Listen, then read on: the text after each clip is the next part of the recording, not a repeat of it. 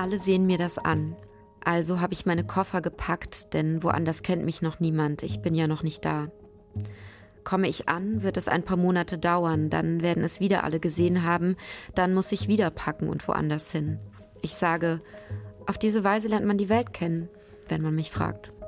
Neue Wohnung, neue Fenster, neue Möglichkeiten, ein Vorhang vielleicht, aber alle Vorhänge sind immer ausverkauft. Und wenn ich ein anderes Stück Stoff benutzen möchte, wehrt es sich tierisch und bleibt an keiner Wand hängen.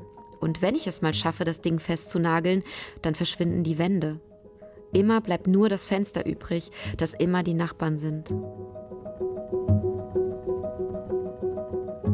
Wir wissen, wir könnten und fallen synchron. Das ist der wunderbare poetische Titel des ersten Romans von Jade Yasemin Önder. Und das ist ein Roman, der eher von der Sprache her gedacht scheint und nicht so sehr vom Plot. Da fliegen Buchstaben durch die Luft, Dinge und Menschen aus dem Fenster. Ein Vater stirbt mehrere Tode und seine Hinterbliebenen, Mutter und Tochter, verstehen sich nicht. Wir wissen, wir könnten und fallen synchron ist ein Roman über eine kaputte Familie in Fragmenten, in dem die zerbrochene, bulimiekranke Tochter versucht, sich selbst wieder neu zusammenzusetzen. Jade Jasmin Önder hat 2018 äh, mit Auszügen aus äh, diesem Roman, damals noch unter dem Titel Bulimie-Miniaturen, den Open-Mic-Wettbewerb gewonnen. Bisher hat sie vor allem Theaterstücke geschrieben und äh, jetzt ist sie hier, unser Gast bei Weiterlesen. Das ist die Podcast- und Radio-Lesebühne, die wir hier von RBB Kultur gemeinsam mit dem LCB, dem Literarischen Kolloquium Berlin, veranstalten.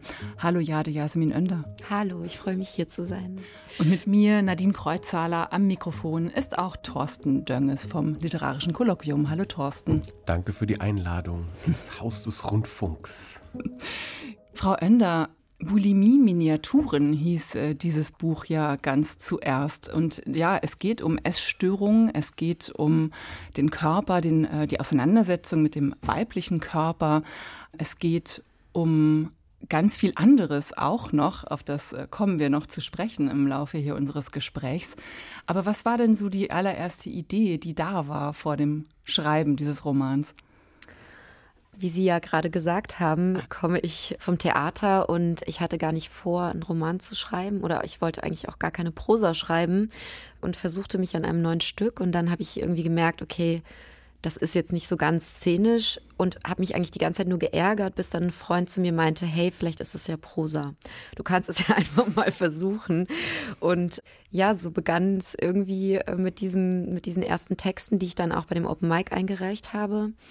Und das Thema Bulimie hat sich eigentlich so ein bisschen wie so aufgedrängt, hatte ich so das Gefühl, weil ich ja auch tatsächlich eher erstmal sprachlich arbeite, bevor ich thematisch arbeite. So ist eigentlich immer meine Herangehensweise beim Schreiben. Und plötzlich war dieses Thema irgendwie auch virulent. Und äh, ich habe es dann irgendwie so total gemocht, weil es einfach sehr, sehr viel mit sich bringt. Also eine sehr poetische Kraft auch hat, finde ich, das Thema Bulimie. Wieso hat sich das aufgedrängt damals? Naja, also ich habe wirklich die, dieses erste Kapitel, in dem der Vater der Protagonistin diesen äh, spektakulären Tod stirbt, geschrieben, woraufhin, es ist jetzt auch, glaube ich, kein Spoiler, wenn man das sagt, weil es auf Seite 1 schon steht, die Tochter dann so äh, vor Schock erbricht irgendwie in diese Kreissäge, durch die der Vater stirbt und das ist ja jetzt noch keine bulimische Andeutung in dem Sinne, aber sie macht irgendwie so diese Welt auf und das fand ich, glaube ich, so, so spannend. Und dann in dem zweiten Kapitel, das über fünf Freundinnen geht, von denen eine die Protagonistin ist, gab es ja eben auch diese bulimische Szene und da habe ich das plötzlich so ein bisschen verstanden. Ah, vielleicht ist es ein Text, der sich da mit beschäftigt und das vielleicht als roter Faden auszubauen. Das ist interessant, äh, wie Sie das erzählen, weil da bekommt man schon einen ganz guten Eindruck, wie Sie schreiben und äh, also, dass Sie nicht vom Thema ausgehen. Mir ist nämlich noch eingefallen, es hätte ja auch sein können, 2017 war ja MeToo äh, ganz virulent, also der MeToo-Skandal. Ganz viele Frauen haben sich geäußert, ganz viel Missbrauch wurde aufgedeckt. Damals mhm. fing das so an und ging eben durch die Medien, hat uns alle sehr beschäftigt. Ich habe gedacht, vielleicht war auch das noch irgendwie so im Hinterkopf vielleicht mit dabei auf jeden Fall nicht bewusst. Ich habe so das Gefühl, dass mit der MeToo-Debatte, das war natürlich weltweit wahnsinnig wichtig und, und auch eine krasse Erfahrung, glaube ich, für, für uns alle. mit was für einer Energie das dort alles irgendwie so aufgedeckt wurde. Aber für mich, also persönlich spielt das irgendwie schon mein ganzes Leben lang eine Rolle. Also für die meisten Frauen natürlich, die äh, solche Sachen irgendwie ansatzweise mitbekommen oder auch selbst erfahren haben. Ich wollte, glaube ich, eher das Leben einer Frau in den 90er Jahren, in den Nullerjahren, in den Zehnerjahren und also bis in die Gegenwart eigentlich beschreiben und wie sich auch vielleicht das, das Bild der Frau verändert hat im Laufe der Zeit. Von daher war natürlich diese MeToo-Debatte irgendwie in meinem Hinterkopf, aber ich denke, dass ich das mein ganzes Leben lang irgendwie schon äh, betrachte. Es sind ganz viele Themen, ganz viele Aspekte, die in diesem Buch ähm, angesprochen werden und verdichtet werden. Und was mir besonders viel Spaß gemacht hat bei dem Buch, es klingt jetzt komisch, Spaß in dem Zusammenhang dieser eigentlich ja schweren äh, Themen, mhm. aber es ist ja auch ein Buch, was einen wirklich sehr heiteren Ton hat und viel Humor. Und diese vielen verschiedenen Textsorten, die sie benutzen, diese vielen verschiedenen Szenen, vielen verschiedenen Kapitel, die alle einen Sound haben, aber doch eben viele verschiedene Textsorten. Thorsten, ähm, wie ging es dir denn beim Lesen eigentlich? Also mir, mir hat es wirklich viel Vergnügen gemacht und ich musste mich aber immer wieder auch neu einstellen. Es ist wahrscheinlich gewollt, diese Art von Verwirrung auch bei der Leserin. Ja, ähm, also Vergnügen hatte ich auch und ich weiß nicht, ähm, zwischendurch fragt man, oder habe ich mich gefragt, darf ich das? Also darf ich das mhm. auch so, so witzig finden? Ähm, aber das ist ja tatsächlich der Text, der so funktioniert. Deswegen hatte ich dann auch gar kein schlechtes Gewissen mehr. Ich glaube, das ist tatsächlich, was ihr ganz am Anfang gesagt habt, wenn, wenn man das sehr stark von, also wenn wir jetzt hier die Themen auf den Tisch legen und sagen, es geht um den Tod oder die Tode des Vaters und um Bulimie, dann kommt man auf eine ganz falsche Fährte. Ich glaube mhm. tatsächlich, weil du ganz am Anfang gesagt hast, es kommt von der Sprache her und ähm, so, glaube ich, kommt man auch besser an das Buch ran. Also zum Thema Bulimie zum Beispiel, im Lauf des Buches taucht das Symptom auf und wieder ab.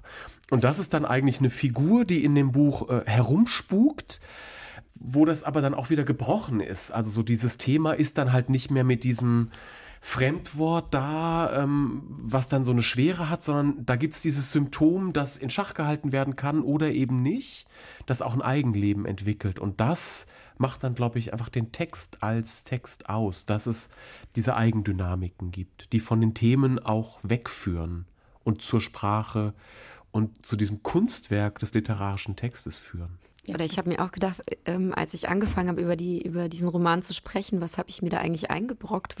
Weil, wie Sie gerade sagten, ist es ja so, dass, dass diese Themen, wenn man sie auf den Tisch legt, eine wahnsinnige Schwere mit sich bringen. Und ich habe dann immer so das Gefühl, mich so rechtfertigen zu müssen. Ja, aber da ist ja die Sprache und da ist ja der Rhythmus und da ist ja die Komik und was weiß ich, die, die Überschreitung auch äh, überall zu finden. Und es ist, glaube ich, wirklich so schwierig, diesem Text irgendwie gerecht zu werden, ihn, ja, also es ist schwer, den Text in Worte zu fassen, finde ich. Selbst immer noch. Ja. ähm, ja, ich, es lässt sich eben gerade öffentlich bei Lesungen, Veranstaltungen oder auch hier einfacher über Themen reden und sagen, es geht da und darum. Und das ist mhm. viel schwieriger, das stelle ich immer bei allen Moderationen fest, es ist viel schwieriger über Stil zu sprechen und irgendwie zu versuchen, die Sprache zu beschreiben. Das geht halt mit diesen Themen viel leichter und deswegen freue ich mich so, dass wir vielleicht auch ein bisschen mehr noch heute über, über Sprache und Stil und diese Traditionen sprechen, aus denen das Buch ja auch sich speist.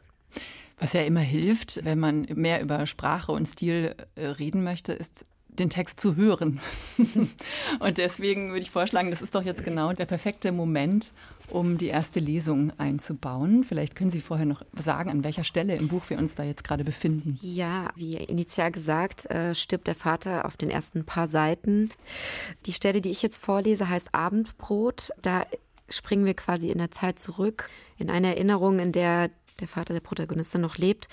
Ähm, und die Protagonistin ist binational aufgewachsen, das heißt, der Vater ist aus der Türkei, die Mutter ist Deutsche und die Eltern der Mutter, also die deutschen Großeltern, kommen zu Besuch, um sich ein bisschen dem Vater anzunähern, sagen wir so.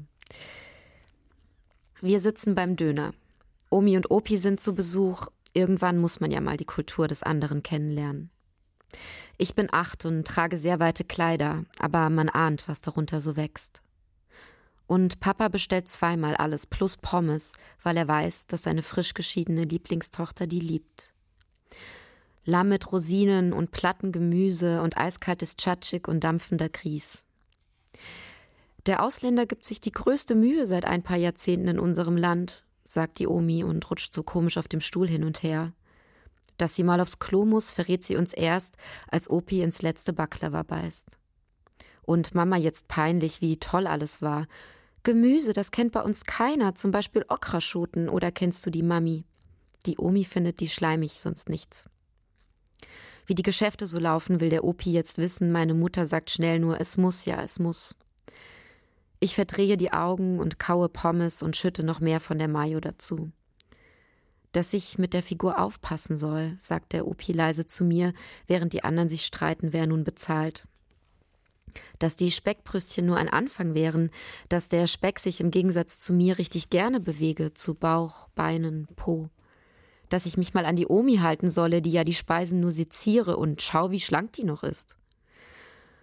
Ich lege die Pommes zurück, lange schauen wir uns an. Plötzlich sehe ich Opi bei uns Sturm klingeln. Ich sehe ihn Papa beschimpfen. Ich sehe den Weihnachtsbaum, der auf ihm landet. Ich sehe ihn als Jungen mit geschorenem Haar. Ich sehe ihn ein Schnurrbart rasieren, ich sehe ihn durch den Schnee stapfen, ich sehe ihn unter der eisigen Dusche krampfen, ich sehe ihn Omi befruchten, ich sehe ihn in einer Ecke weinen, sehe ihn büffeln und die Uni bestehen, ich sehe ihn kleine Kätzchen quälen. Ich sehe ihn einen Hirsch erschießen, ich sehe ihn mit Mama überm Knie, sehe ihn mit den vier anderen Schwestern überm Knie, ich sehe ihn scheißen, ich sehe ihn ein Poster der Beatles zerreißen, ich sehe ihn wichsen, ich sehe ihn nach ein paar kurzen Hicksen. Ich sehe ihn mit mir ein Vogelhäuschen bauen und als Junge zehn Eier beim Nachbarn klauen. Ich sehe ihn eine uralte Frau pflegen und danach den Hirsch zersägen. Und dann plötzlich sehe ich, wie die Pommes frites vom Teller abheben. Ich sehe, wie sie sich suchen und finden, wie sie sich in der Luft ineinander verschlingen, wie sie nun eins sind und wie dieses Ding mit geballter Kraft als Kalorienbombe an seinen Schädel dran klatscht. Aua, schreit jetzt der Ernährungsberater, was fällt dir ein? Und schaut hilflos durch den Dönerimbiss, denn ich bin die Einzige, die noch am Tisch sitzt. Der Rest der Familie steht vor den Leuchtschildern, wo Mama stolz erklärt, wie die verschiedenen Gerichte so schmecken. Nur Papa schaut kurz zu uns rüber und sieht, was zwischen den Generationen passiert. Ich renne zu ihm und verstecke mich gut, denn aus der Gewaltfantasie eines Opas wird manchmal reale Wut. Wir gehen, schreit er seine Ehefrau an, und die schreit zurück, dass sie das entscheidet. Dass ihm das fettige Essen auf den Magen schlage und er deswegen jetzt obligatorisch vorschlage, sofort zu gehen. Olivenöl ist gesund, korrigiert Papa. Dass sein Körper doch wohl kein Indiz dafür sei, dass Olivenöl so gesund ist. Was er damit sagen wolle, fragt Papa und bäumt sich auf, woraufhin Mama Dört Racke bestellt und Schluss jetzt zischt und Papa die ganze Familie anblickt und dann nach draußen verschwindet in ein Land, das ihn, wie er jeden Tag aufs Neue merkt, überhaupt nicht mag. Ja, der Jasmin Önder aus ihrem Roman Wir wissen, wir könnten und fallen synchron. In dieser Stelle, die Sie gerade vorgelesen haben, da scheint ja noch ein anderes Thema durch, nämlich Rassismus in der eigenen Familie, in dieser binationalen Familie, die eine Hälfte deutsch, die andere mhm. Hälfte türkisch. Wie wichtig war Ihnen das? Ja, also ich hatte das Gefühl, dass ich schon sehr, sehr viele Romane gelesen habe über Rassismus, der außerhalb der Familien passiert, also wo quasi eine Familie nicht in sich selbst so zerrissen ist, sozusagen, sondern äh, vielleicht dann sogar als Familie noch zusammenhält, aber von außen den Rassismus abbekommt. Und ähm, ich fand das auch gerade ähm, sehr spannend. Ich will jetzt auch nicht zu, zu ästhetisch jetzt so daherlabern, aber ähm, ich fand das auch gerade wieder wegen der Bulimie so spannend, weil sie ja eben auch eine ambivalente Dynamik hat. Also einerseits dieses Einverleiben großer Mengen, das irgendwie auch noch mit einem Begehren verknüpft ist und dann das, das Ausstoßen, das Rauskotzen dieser Mengen, was wiederum mit einem Ekel verknüpft ist. Und ich glaube, diese Zerrissenheit in dieser Krankheit selbst, die ja dann in der Person selbst ist, die darunter leidet, fand ich irgendwie eine ganz interessante Doppelung sozusagen zu dem binationalen Aufwachsen. Also dem Zerrissensein auch zwischen den Kulturen. Zwischen den Kulturen. Genau. Mhm. Also vor allem bezogen auf die Protagonistin, aber natürlich auch auf alle anderen Familienmitglieder und diesen ja, diesen, diesen schrecklichen Rassismus, den ich unter anderem auch persönlich stellenweise mitbekommen habe, den natürlich auch irgendwie nochmal aufzeigen zu wollen oder zu müssen. Ja. Sie sind ja selbst auch in einer binationalen genau. Familie groß geworden. Ne? Ihr ja. Vater ist auch äh, türkischer ähm, Abstammung, Ihre Mutter eben Deutsche. Genau. Was ich interessant auch an dieser Stelle fand, weil wir gerade ja über Sprache gesprochen haben. Ich finde, diese Stelle hat total gut diesen Rhythmus gezeigt, in dem ihr Text geschrieben und gestaltet ist. Diese Reime, die sich da wahrscheinlich nicht eingeschlichen haben, sondern ganz bewusst gesetzt wurden von Ihnen. Ähm, und dieser ganze Text hat wirklich einen beeindruckenden äh, Rhythmus. Sie haben ja ähm, literarisches Schreiben in Leipzig am Literaturinstitut studiert. Sie haben danach noch szenisches Schreiben hier in Berlin an der UDK studiert. Wann haben Sie sich mit Lyrik beschäftigt? ja, ähm, das kann ich genau beantworten. Und zwar bis zu dem Moment, an dem ich angefangen habe, dort zu studieren. Also eigentlich habe ich mein ganzes Leben lang nur Lyrik geschrieben, also Songtexte, äh, weil ich auch eine Band hatte als Teenager und genau, habe viel Lyrik geschrieben und habe mich auch eigentlich, glaube ich, hauptsächlich mit Lyrik am Deutschen Literaturinstitut in Leipzig beworben, womit ich auch genommen wurde, aber dann war meine erste Lyriktextbesprechung so traumatisierend für mich, dass ich danach nie wieder Lyrik geschrieben habe. Wirklich? ja, tatsächlich. Und ich glaube, es hat mir ein bisschen Spaß gemacht, dann ab und zu so diese, diese total ähm, reinen Reime da einfach mhm. reinzubringen. Auch ein bisschen, ich weiß nicht, vielleicht als kleine Farbkleckser oder als ironischer Moment oder so. Das ist ja besonders schön, denn ich meine, in der Gegenwartslyrik ist der Reim ja auf alle Fälle Verboten. verdächtig, wenn nicht gar verpönt. Und das ist dann toll, wenn man dann sagt, na gut, dann mache ich das halt in meiner Prosa.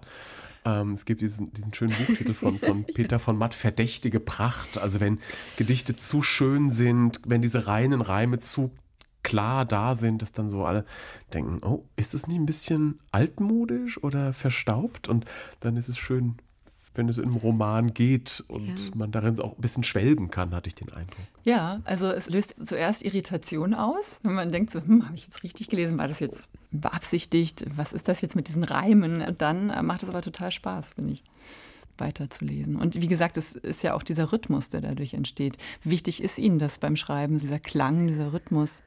Ja, also sehr wichtig. Mit der Sprache kommt der Rhythmus irgendwie rein und ich muss mich manchmal auch echt so ein bisschen bremsen, weil ich diesen Rhythmus so stark immer dann spüre und lese laut immer die Dinge, die ich gerade aufgeschrieben habe. Und manchmal muss ich dann aber auch sagen, okay, aber jetzt geht's wirklich nur um Inhalt, jetzt musst du mal aufhören, irgendwie diesen, diesen Rhythmus da so durchzuziehen.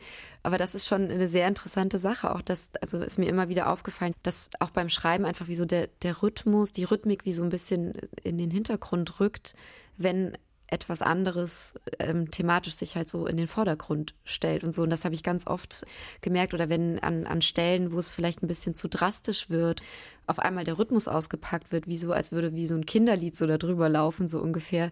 Das, das fand ich schon irgendwie ziemlich krass beim Schreiben, weil ich mir da sehr viel Freiheiten gelassen habe und jetzt nicht irgendwie dachte, okay, jetzt also ich war ja auch nicht darauf angewiesen, einfach diese klassische Narration zu schreiben, weil ich das von Anfang an so sehr experimentell sozusagen gesetzt habe und dann dadurch auch alle Freiheiten irgendwie hatte. Mhm. Und das interessiert mich jetzt, weil Sie das gerade gesagt haben, dass Sie dann selber beim Schreiben überrascht werden, wie das passiert, dass sich der Rhythmus dann nach hinten drängt, wenn das Thema zu drastisch wird. Können Sie das vielleicht an einem Beispiel nochmal beschreiben? Ich weiß noch, dass ich im Lektorat dann in einer, ich wollte gerade Miniatur sagen, aber es sind ja jetzt Kapitel. In einem Kapitel ging es, glaube ich, wirklich auch um, um so körperliche Gewalt. Und dann habe ich mit meinem Lektor zusammen irgendwie rausgefunden, im Nachhinein, das habe ich beim Schreiben ja auch gar nicht gemerkt, sondern erst in der zweiten und dritten Lektüre, dass dann wirklich tatsächlich irgendwie so ein Rhythmus wieder reinkommt, der das wie so aufzulockern versucht oder so. Und das sind so die, die Stellen gewesen, ja. Wie so eine Art Selbstschutz. Ja, vielleicht. vielleicht. Unbewusster Selbstschutz. Aber funktioniert das Schreiben insgesamt eher assoziativ? Also, dass es von einzelnen Wörtern oder Sätzen dann ausgeht und diese Eigendynamik sich entwickelt? So habe ich mir das beim Lesen vorgestellt, mhm. dass das dahinter stehen könnte, weil ja auch diese Kapitel, ich fand das toll, dass die so unterschiedlich lang sind, dann in einem Kapitel auch verschiedene Varianten ausprobiert mhm. werden. Also, diese Vielfalt auch an Formaten hat mir sehr gut gefallen. Und dann dachte ich, das wirkte alles nicht so, als sei das so von vornherein durchgeplant gewesen, sondern als, als lasse sich der Text eben auch treiben und müsste dann nachträglich irgendwie so aus dieser Assoziationslust ein bisschen rausgebracht werden. Wie, ja. wie ist das beim Schreiben? Manchmal habe ich so einen Satz im Kopf, den ich mag und mit dem gehe ich dann sozusagen ein bisschen spazieren und daraus entsteht dann manchmal auch wirklich nur so ein kleiner Absatz und das ja, irgendwie entwickelt sich das aber wirklich erstmal auf der sprachlichen Ebene, wie ich auch vorhin schon meinte, so und dann habe ich irgendwann erst verstanden, ah, vielleicht geht es hier um Bulimie, ja. Und so ist das eben auch mit dem gesamten Inhalt gewesen, dass es wirklich von vom Assoziieren her also vom freien Assoziieren her kommt, dass ich dann plötzlich aber beim zweiten Lesen merke, ah, okay, diese Themen sind da drin. Das wirkt vielleicht auch sehr leicht zu schreiben, ist es im, im ersten Schritt auch, aber danach muss man mhm. natürlich halt super stark rangehen und, und das überarbeiten und irgendwie auch die Themenfelder irgendwie verbinden und auch gerade, was Sie da meinten mit den verschiedenen Sprachen und den verschiedenen langen Kapiteln und so, dass da so eine Variation ist. Das habe ich auch natürlich nicht intendiert am Anfang, aber es hat sich dann auch sehr schön, finde ich, wiederum zu dieser, wieder dem bulimischen Topos, also dieser Überfülle an Essen. Also es war wie so eine bunte Gummibärchentüte sozusagen, ist auch die Sprache irgendwie ähm, geworden. Wie viel Zeit haben Sie denn mit diesem Roman verbracht und wie war diese Zeit des Schreibens? Der Anfang waren, wie gesagt, diese drei Kapitel für den Open Mic, das war 2018. Dann hatte ich danach zwei ähm, Stückaufträge für Theaterstücke. Das heißt, 2019 konnte ich gar nicht äh, weiterschreiben und dann habe ich so 2020, so kurz vor dem Lockdown, habe ich so losgelegt und tatsächlich durchgeschrieben bis 2022. Inwieweit also. hat diese Zeit der Pandemie dann äh, auch dabei geholfen, dass Sie so konzentriert an dem Roman schreiben konnten? Ja, ja, weil eben ja nicht so viel los war draußen und das, glaube ich, auch ganz gut getan hat. Ja, wobei ich sagen muss, ich hatte 2020 war auch ein schwieriges Jahr für mich aus verschiedenen privaten Gründen. Deswegen konnte ich mich, glaube ich, umso mehr irgendwie da rein verbeißen, sozusagen. Und ja, sehr konzentriert und, glaube ich, sehr schnell dann diesen Text schreiben. Und dann ging es ins Lektorat und dann haben wir wirklich nochmal sehr, sehr viel daran gearbeitet. Also das war schon enormes Teamwork auch, muss ich sagen, mit meinem Lektor. Ja. Und es ist sehr kurzfristig fertig geworden, haben Sie mir vorhin erzählt. Ja, das stimmt. Also zwei Tage vor Druck war dann der, das Ende geschrieben. Also un, unter Druck, mit Druck auf den letzten Drücker sozusagen. Genau.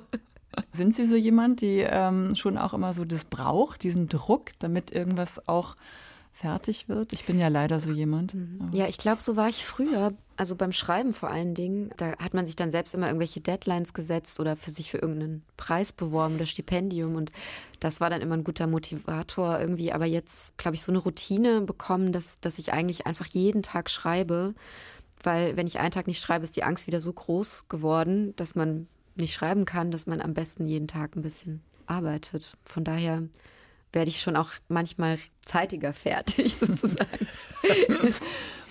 Sie haben ja gerade gesagt, dass 2020 äh, ein äh, schwieriges Jahr für Sie war und dass Sie sich da so hineinstürzen konnten, auch in das Schreiben. Heißt es das auch, dass das Schreiben vielleicht für Sie auch immer so eine Art, ähm, also Rettung ist vielleicht zu hoch gegriffen, aber so eine Art von Hilfe ist oder Stütze?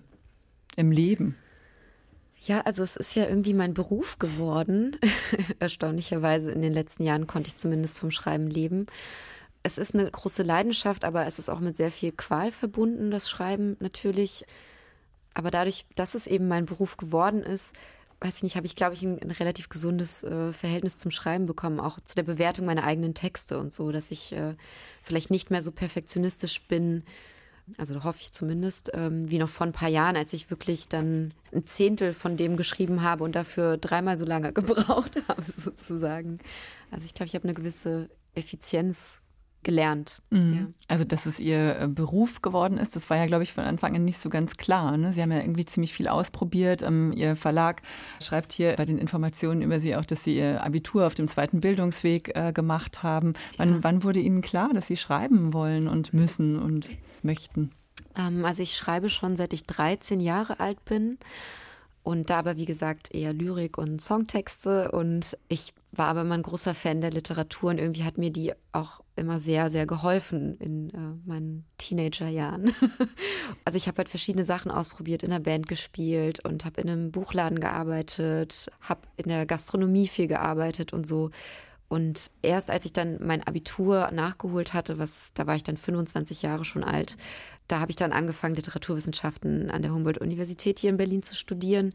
Und da bin ich dann wirklich so, das war so, wow, okay, das ist jetzt irgendwie die Welt, die ich auch liebe. Ich habe dieses Studium leider nicht beendet, muss ich gestehen, ähm, weil ich dann am Deutschen Literaturinstitut genommen wurde.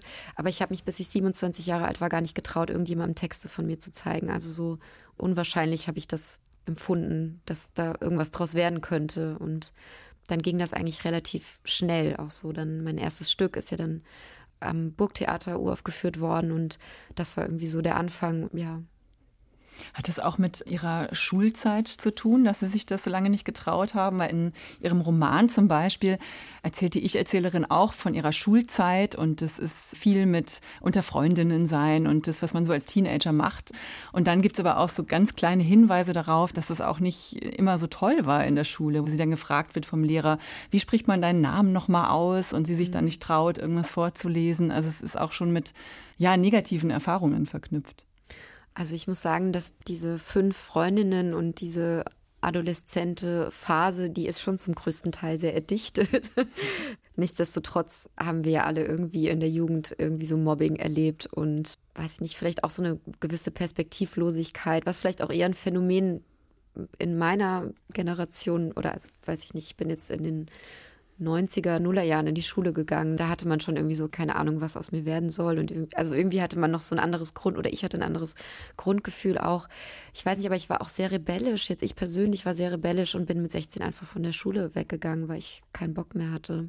Und habe darunter aber sehr gelitten, muss ich sagen, ja, weswegen ich dann auch mein Abi nachgeholt hatte, weil ich immer so dachte, ich will eigentlich an die Uni, ich will studieren, ich will was wissen, aber konnte ich halt irgendwie nicht ohne Abi. Wobei ich dann im Nachhinein erfahren habe, dass man am DLL, also in Leipzig, auch ohne Abitur hätte studieren können. Vorhin fiel das Stichwort Effizienz. Das hat mich darauf gebracht, dass im, im Text Listen eine große Rolle spielen, die mhm. mir auch sehr gut gefallen haben. Also es gibt eine Pflanzenliste, eine Tierliste, die auch nicht aus, also die mit bestimmten Gründen, auch erzählerischen Gründen dastehen. Es gibt eine Liste, wie, wie sagt man das im Radio, mit Sexualpartnern. Machen Listen besonders viel Spaß? Sind Listen eine Form, die interessant ist? Jedenfalls sind sie präsent im Text. Ja, sie sind präsent, sie machen großen Spaß. Ich finde, sie passen halt auch ganz gut zu dem Roman. Ich würde jetzt sagen, wenn in irgendeinem klassischer erzählten Text so eine Liste vorkommt, weiß ich nicht, ob das so passen würde. Ich hatte das Gefühl, dass es voll gut in diese Welt hineinpasst, in der ja, wie, wie Sie gerade sagten, irgendwie so zahlreiche Pflanzen aufgezählt werden, gefühlt alle Tiere auf dieser Welt aufgezählt werden oder die Partner, mit denen sie eben Sex hatte. Das ist schon eine große, ein großer Spaß einfach. Weil durch die Fülle entsteht ja dann auch irgendwie eine Komik, ne? Also je mehr man davon liest, entweder, oder man geht vielleicht auch durch verschiedene Gefühle durch, so von wegen, okay, soll ich das jetzt wirklich alles lesen? Also jetzt wirklich alle Pflanzennamen lesen? Das ist vielleicht auch ein bisschen boring oder so. Und dann erheitert es einen vielleicht oder man ist dann wirklich auch einfach nur noch genervt und legt das Buch weg. Also diese ganzen Gefühle, die dann ja auch beim Lesen entstehen, sind ja auch irgendwie, finde ich, nicht uninteressant. Das war also mitkalkuliert. Das war, das war nämlich auch ja. Teil der Frage, weil die Listen, ich meine, man ist ja die Frage, wie umfangreich sind dann solche Pflanzen- oder Tiernamenlisten? Und ich, ich habe es schon auch ein bisschen als Provokation oder als Herausforderung so, ja. naja, machst du das mit? Gehst du bis zum letzten Tier?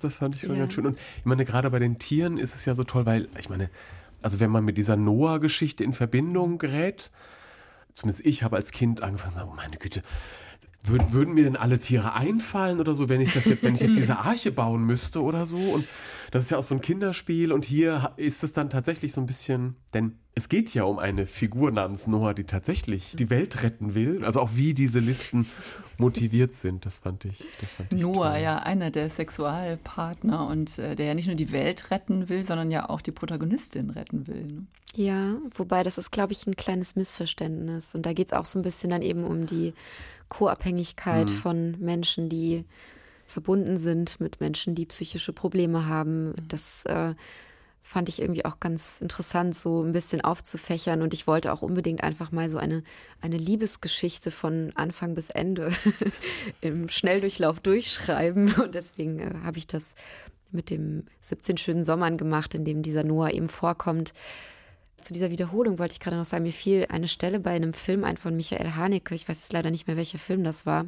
Aber da gibt es so eine äh, Szene, in der ein Mann mit so einer hochgeklappten Tischtennisplatte so mit sich selbst Tischtennis spielt. Und diese Szene läuft so 10 oder 15 Minuten am Stück in diesem Film. Und danach hat Haneke auch in einem Interview gesagt, dass er so diese Gefühle bei dem Zuschauer, bei der Zuschauerin hervorlocken wollte, dass man da wirklich durch alle möglichen Emotionen geht, von Lachen bis Desinteresse, Wut, alles Mögliche. Und ich glaube, das hat mich auch so ein bisschen, hatte ich noch im Hinterkopf, als ich das so geschrieben habe. Die zweite Lesung, die Sie vorbereitet mhm. haben, die äh, beschäftigt sich mit der Protagonistin und ihrem Verhältnis zum Körper und äh, zum Essen und beschreibt noch einmal die Bulimie. Ich glaube, innen außen heißt dieses Kapitel, mhm. richtig? Ja. Alle sehen mir das an. Also habe ich meine Koffer gepackt, denn woanders kennt mich noch niemand. Ich bin ja noch nicht da. Komme ich an, wird es ein paar Monate dauern, dann werden es wieder alle gesehen haben, dann muss ich wieder packen und woanders hin. Ich sage, auf diese Weise lernt man die Welt kennen, wenn man mich fragt. Neue Wohnung, neue Fenster, neue Möglichkeiten, ein Vorhang vielleicht, aber alle Vorhänge sind immer ausverkauft, und wenn ich ein anderes Stück Stoff benutzen möchte, wehrt es sich tierisch und bleibt an keiner Wand hängen. Und wenn ich es mal schaffe, das Ding festzunageln, dann verschwinden die Wände. Immer bleibt nur das Fenster übrig, das immer die Nachbarn sind. Natürlich habe ich probiert, in der Hocke zu kochen. Da sehen mich zumindest die unteren Stockwerke nicht. Das ist schon besser als im Stehen, wo mich wirklich alle sehen. So, in der Hocke, muss ich nur einem gewissen Teil auf der Straße ausweichen, aber genau wissen kann man es nicht, wer und wie viele es sind und aus wie vielen Winkeln sie sehen. In Supermärkte nimmt man sich am besten eine Idee mit, einen Kindergeburtstag zum Beispiel oder ein Kochen mit Freunden. Ja, ja, deswegen das viele Zeug, falls jemand kommt, den man kennt. Am besten, man legt die ungesunden Sachen ganz nach vorne, dann verschwinden sie am schnellsten in der Tüte. Die Wahrscheinlichkeit ist höher, dass er nur noch die echten, falschen, also die gesunden Lebensmittel sieht. Ich bin 13 und es ist Weihnachten, das fünfte ohne meinen Vater. Da wird meine Mutter eingeladen bei Eltern, Schwestern, Familie, was sonst, Weihnachten. Natürlich komme ich nicht mit, sage ich. Ich habe Freunde und koche für sie. Was gibt's denn? fragt meine Mutter, während ich fünf Teller auftische. Mal sehen. Und sie macht sich schick und tschüss. Erst dann kaufe ich ein. Sie sind schwer, die Tüten biegen und wehren sich in alle Richtungen und berühren mit ihrer Schnauze immer wieder den Schnee, als hätten sie Durst. Die Plastiktüten von Plus, prima Leben und Sparen, wie ironisch, an Weihnachten spart man doch nicht und ich schmeiße die Knödel ins Wasser, das Gulasch und Rotkraut ins Töpfchen und einen Karottensalat, den mache ich selbst. Für den Anfang ist etwas Gesundes und Buntes gut, vorab als kilojoulearme Unterlage, auf der sich ein Festschmaus gut betten lässt. Fünf Liter Eis warten im Eisschrank. Sicher werden alle einen Ochsen Hunger haben, hatte meine Mutter gescherzt. Ich erwärme die Soße in der Mikro, sie piept. Kurz erschrecke ich, denn ein Scheinwerfer scheint mich an, aber er scheint vorüber, leuchtet weiter zu seinem eigenen Fest. Ich habe alles aufgetischt. Fünf Freunde also, schwer die alle satt zu kriegen, hatte sie wieder gescherzt. Von allen Tellern muss gegessen werden, denn die alte Spülmaschine hinterlässt Unterschiede nach dem Spülvorgang. Hat man die anderen Teller nur provisorisch mitgewaschen, sind diese viel sauberer als der, auf dem man tatsächlich das Menü verdrückt hat. Also esse ich von allen Tellern, tue drauf und drauf und esse auf. Dann muss alles raus. Das Radio spielt dazu, was man erwartet an so einem Tag. Dann dusche ich die letzten 30 Minuten von mir ab, reibe Seife über Mund, Hals und Speiseröhre, massiere sie in Haut und Bauch, als könnten so die restlichen Fleischfasern verschwinden. Ich putze Zunge und Zähne und alles dazwischen, ziehe Glitzer an und verschwinde im Schnee. Jede Wohnung muss auf ihre Hellhörigkeit abgeklopft werden. An allen Enden einer Wohnung macht man am besten den Klopftest. Das heißt, man haut zu Unzeiten gegen die Wand und fragt später die Nachbarn, ob sie was gehört haben. Wenn ja, entschuldigt man sich. Nicht auf die Uhr gesehen. Die meisten aber hören was, deshalb nimmt man den Staubsauger, der wirklich alles übertönt für die Toilettenminuten. Auf Nummer sicher gehen, es ist doch alles ein Gefängnis aus Klang und Zeit. Drei Monate sitze ich jetzt hier und ahne, wer mich schon alles kennt.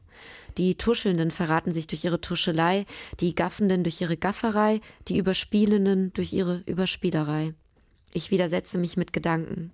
Ihr kennt die anderen Zimmer einfach nicht. Das ist eine große WG. In diesem Haus gehen alle Zimmer außer meinem und der Küche immer schon nach hinten raus. Und ich habe nie Putz, sondern immer nur Kochdienst. Ja, genau. Deswegen die großen Mengen, die Verpackungen, die schnell beseitigt werden, aus meiner Wohnung verschwinden müssen. Einmal habe ich den Hausmeister im Restmüll gesehen. Er war bei der Stasi und ist äußerst diskret. Seither scheut er jede Begegnung mit mir. Jade Jasmin Önder ist zu Gast bei Weiterlesen, der Podcast- und Radiobühne von RBB Kultur und dem LCB. Wir wissen, wir könnten und fallen synchron, heißt der Roman bei Kiepenheuer und Witsch. Diese Stelle, die hat mich schon, als ich sie für mich gelesen habe, doch irgendwie sehr bewegt. Also es ist schon enorm, welche Energie die Protagonistin aufwenden musste für ihre Krankheit, ihre Bulimie zu verbergen vor anderen Menschen und was dafür alles nötig ist und mhm. diese Scham, die da eine Rolle spielt. Und da habe ich mich gefragt, wie sind Sie dieser Welt, denn dieser Welt der BulimikerInnen denn eigentlich näher gekommen, um das so beschreiben zu können?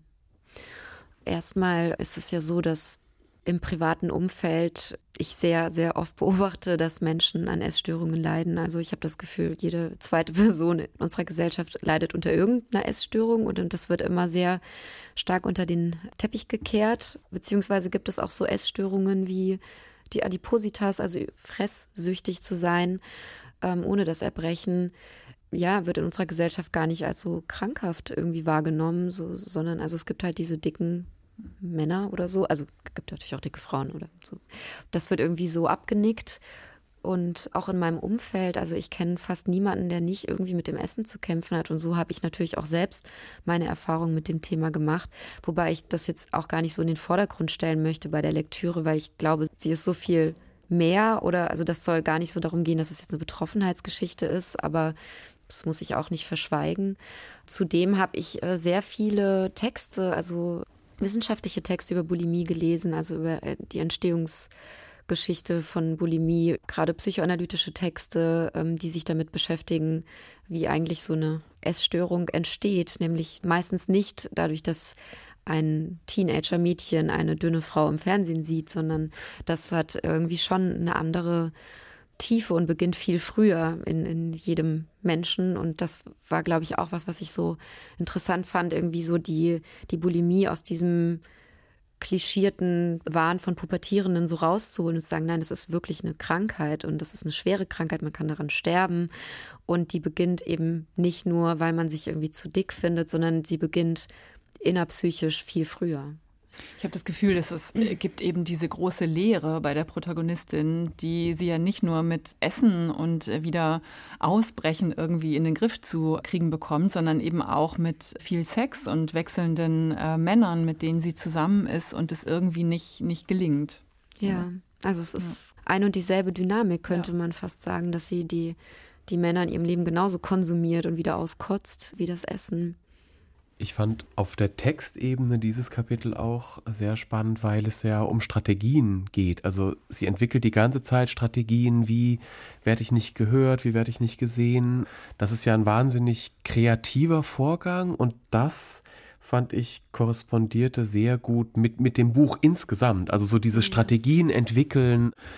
Wann gebe ich den LeserInnen die Overdose an Listen? Wann verstecke ich irgendwas so, dass dass alle das nochmal lesen müssen. Also auch diese Strategien ähm, habe ich da so wiedergefunden und das hat mir sehr imponiert, wie sich tatsächlich Inhalte und die Form sehr, sehr ähm, gut ergänzen in diesem Buch. Vielen Dank. Wo wir gerade bei Inhalten und Form sind, es gibt ja zwei Kapitel, die beide denselben Namen tragen, Hymen als Hindernis. Eins und zwei. Da geht es einmal um körperliche Gewalt in der Familie und einmal eben um sexuelle Gewalt. Man weiß nicht so richtig, ist es eine äh, Vergewaltigung, ist es das nicht. Und die wird eben erzählt, indem sie diese Szene immer wiederholen, und zwar in verschiedenen Textformen. Einmal als mhm. Bericht, einmal als Traum, einmal als Erzählung und so weiter und so fort. In den Quellenangaben verweisen sie eben auf Raymond Queneau und sein Modell der Stilübungen. Mhm. Wie sind Sie darauf gestoßen und warum fasziniert Sie das so? Also ich habe das in der Uni kennengelernt ähm, und mich total in diesen Text verliebt, weil er ja einfach aus einer vierzeiligen, super banalen äh, Geschichte ein Feuerwerk des Spaßes irgendwie so bringt. Ähm, wie Sie ja gerade gesagt haben, hat Kino in diesen Stilübungen eine Geschichte an 100 Variationen erzählt und dadurch entsteht eine wahnsinnige Komik und eine Multiperspektivität auch auf eine Sache, die ich deswegen für meinen Roman geklaut habe, weil ich es auch so interessant finde, gerade diese Stelle, in der es darum geht, also die Protagonistin hat einen One-Night-Stand mit einem Mann und es ist nicht ganz klar, ob sie den Sex so wollte wie er oder er wie sie und so. Und er macht, also beide machen sich irgendwie so Gedanken, oh Gott, was haben wir denn jetzt gerade gemacht? Also es gibt eine Uneindeutigkeit, was natürlich auch wieder eine sehr MeToo-nahe äh, Diskussion ist. Und ich fand dadurch das Modell von Kino so passend, weil er einem diese Multiperspektivität eben ermöglicht und aufzeigt, was kann man wo sehen, wenn man den Fokus dahin setzt. So. Ja, und das Schöne bei dem Modell ist ja, ich meine, es gibt dann ja auch diese so Faktenstrotzerei, dieser eine Text, der dann mhm. so genau die Sekunden und die Länge von allem, also das so ganz empirisch exakt äh, formuliert und so scheinbar ganz genau ist und man weiß halt trotzdem überhaupt nichts am Ende. ähm, das äh, macht halt dann den Spaß auch an der Sache aus. Ja, und es führt auch sehr gut vor Augen, dass es eben äh, einfach immer verschiedene Variationen und Varianten und Versionen auch von, von dem, was wir Wahrheit nennen oder gibt. Es gibt eben auch nicht mhm. diesen objektiven Blick, der dann durch diesen Berichtsstil ja äh, behauptet wird. Jetzt haben Sie ja ganz am Anfang gesagt, dass Sie eigentlich einen Theatertext schreiben wollten und dann gemerkt haben, nee, es funktioniert irgendwie nicht. Jetzt äh, weiß ich aber, dass Ihr Buch schon als Stoff angeboten wird vom äh, Fischer Verlag, als äh, Theaterstoff sozusagen. Ja. Also es könnte ja sein, dass er doch noch auf der Bühne landet. Ich kann mir das persönlich eigentlich sehr gut äh, vorstellen. Wie sieht es da bei Ihnen aus? Ja, ich kann es mir auch sehr gut vorstellen. ähm, also gerade weil es ja die äh, Ich-Perspektive ist, die Protagonistin ist ja eine unzuverlässige Erzählerin und dadurch, glaube ich, kommt allein schon so ein krasser Schwung irgendwie in das Buch, was natürlich auf der Bühne auch ganz toll, glaube ich, funktionieren könnte. Und ja, ich kann es mir sehr gut vorstellen und hoffe, dass es irgendwann soweit ist. können Sie sich das auch vorstellen, selber nochmal zu äh, dramatisieren? Ja, also wobei ich glaube ich gerade nicht so viel Lust darauf hätte, weil ich hm. mich so lange damit beschäftigt habe. Auch nachvollziehbar. Das verstehe ich total. Ja. Also wenn, wenn würde ich es vielleicht eher in so eine andere Form, nämlich des, des Hörspiels umschreiben wollen. So, das, das könnte ich mir gerade vorstellen. Aber im Moment bin ich eher an neuen Sachen dran und muss, glaube ich, erstmal ein bisschen Abstand haben zu dem Text jetzt. Auch nochmal einen neuen Roman oder eher neue Theaterstücke? Also im Moment habe ich ein neues Theaterstück im Kopf, aber ich habe auch schon einen neuen Roman. Also erstmal schreibe ich ein Stück und dann schaue ich mal weiter. So. Okay. Ja. Vielen Dank, Jade Jasmin Önder. Wir wissen, wir könnten und fallen synchron, so heißt ihr erster Roman. Er ist bei Kiepenheuer und Witsch erschienen, hat 256 Seiten und kostet 20 Euro. Vielen Dank, dass Sie da waren. Vielen Dank für das Gespräch. Thorsten Dönges vom Literarischen Kolloquium Berlin, vielen Dank. Danke für äh, die Lektüre-Explosion. Das hat mir sehr gut gefallen. Und ich bin Nadine Kreuzhaler und wünsche Ihnen noch einen äh, schönen Abend.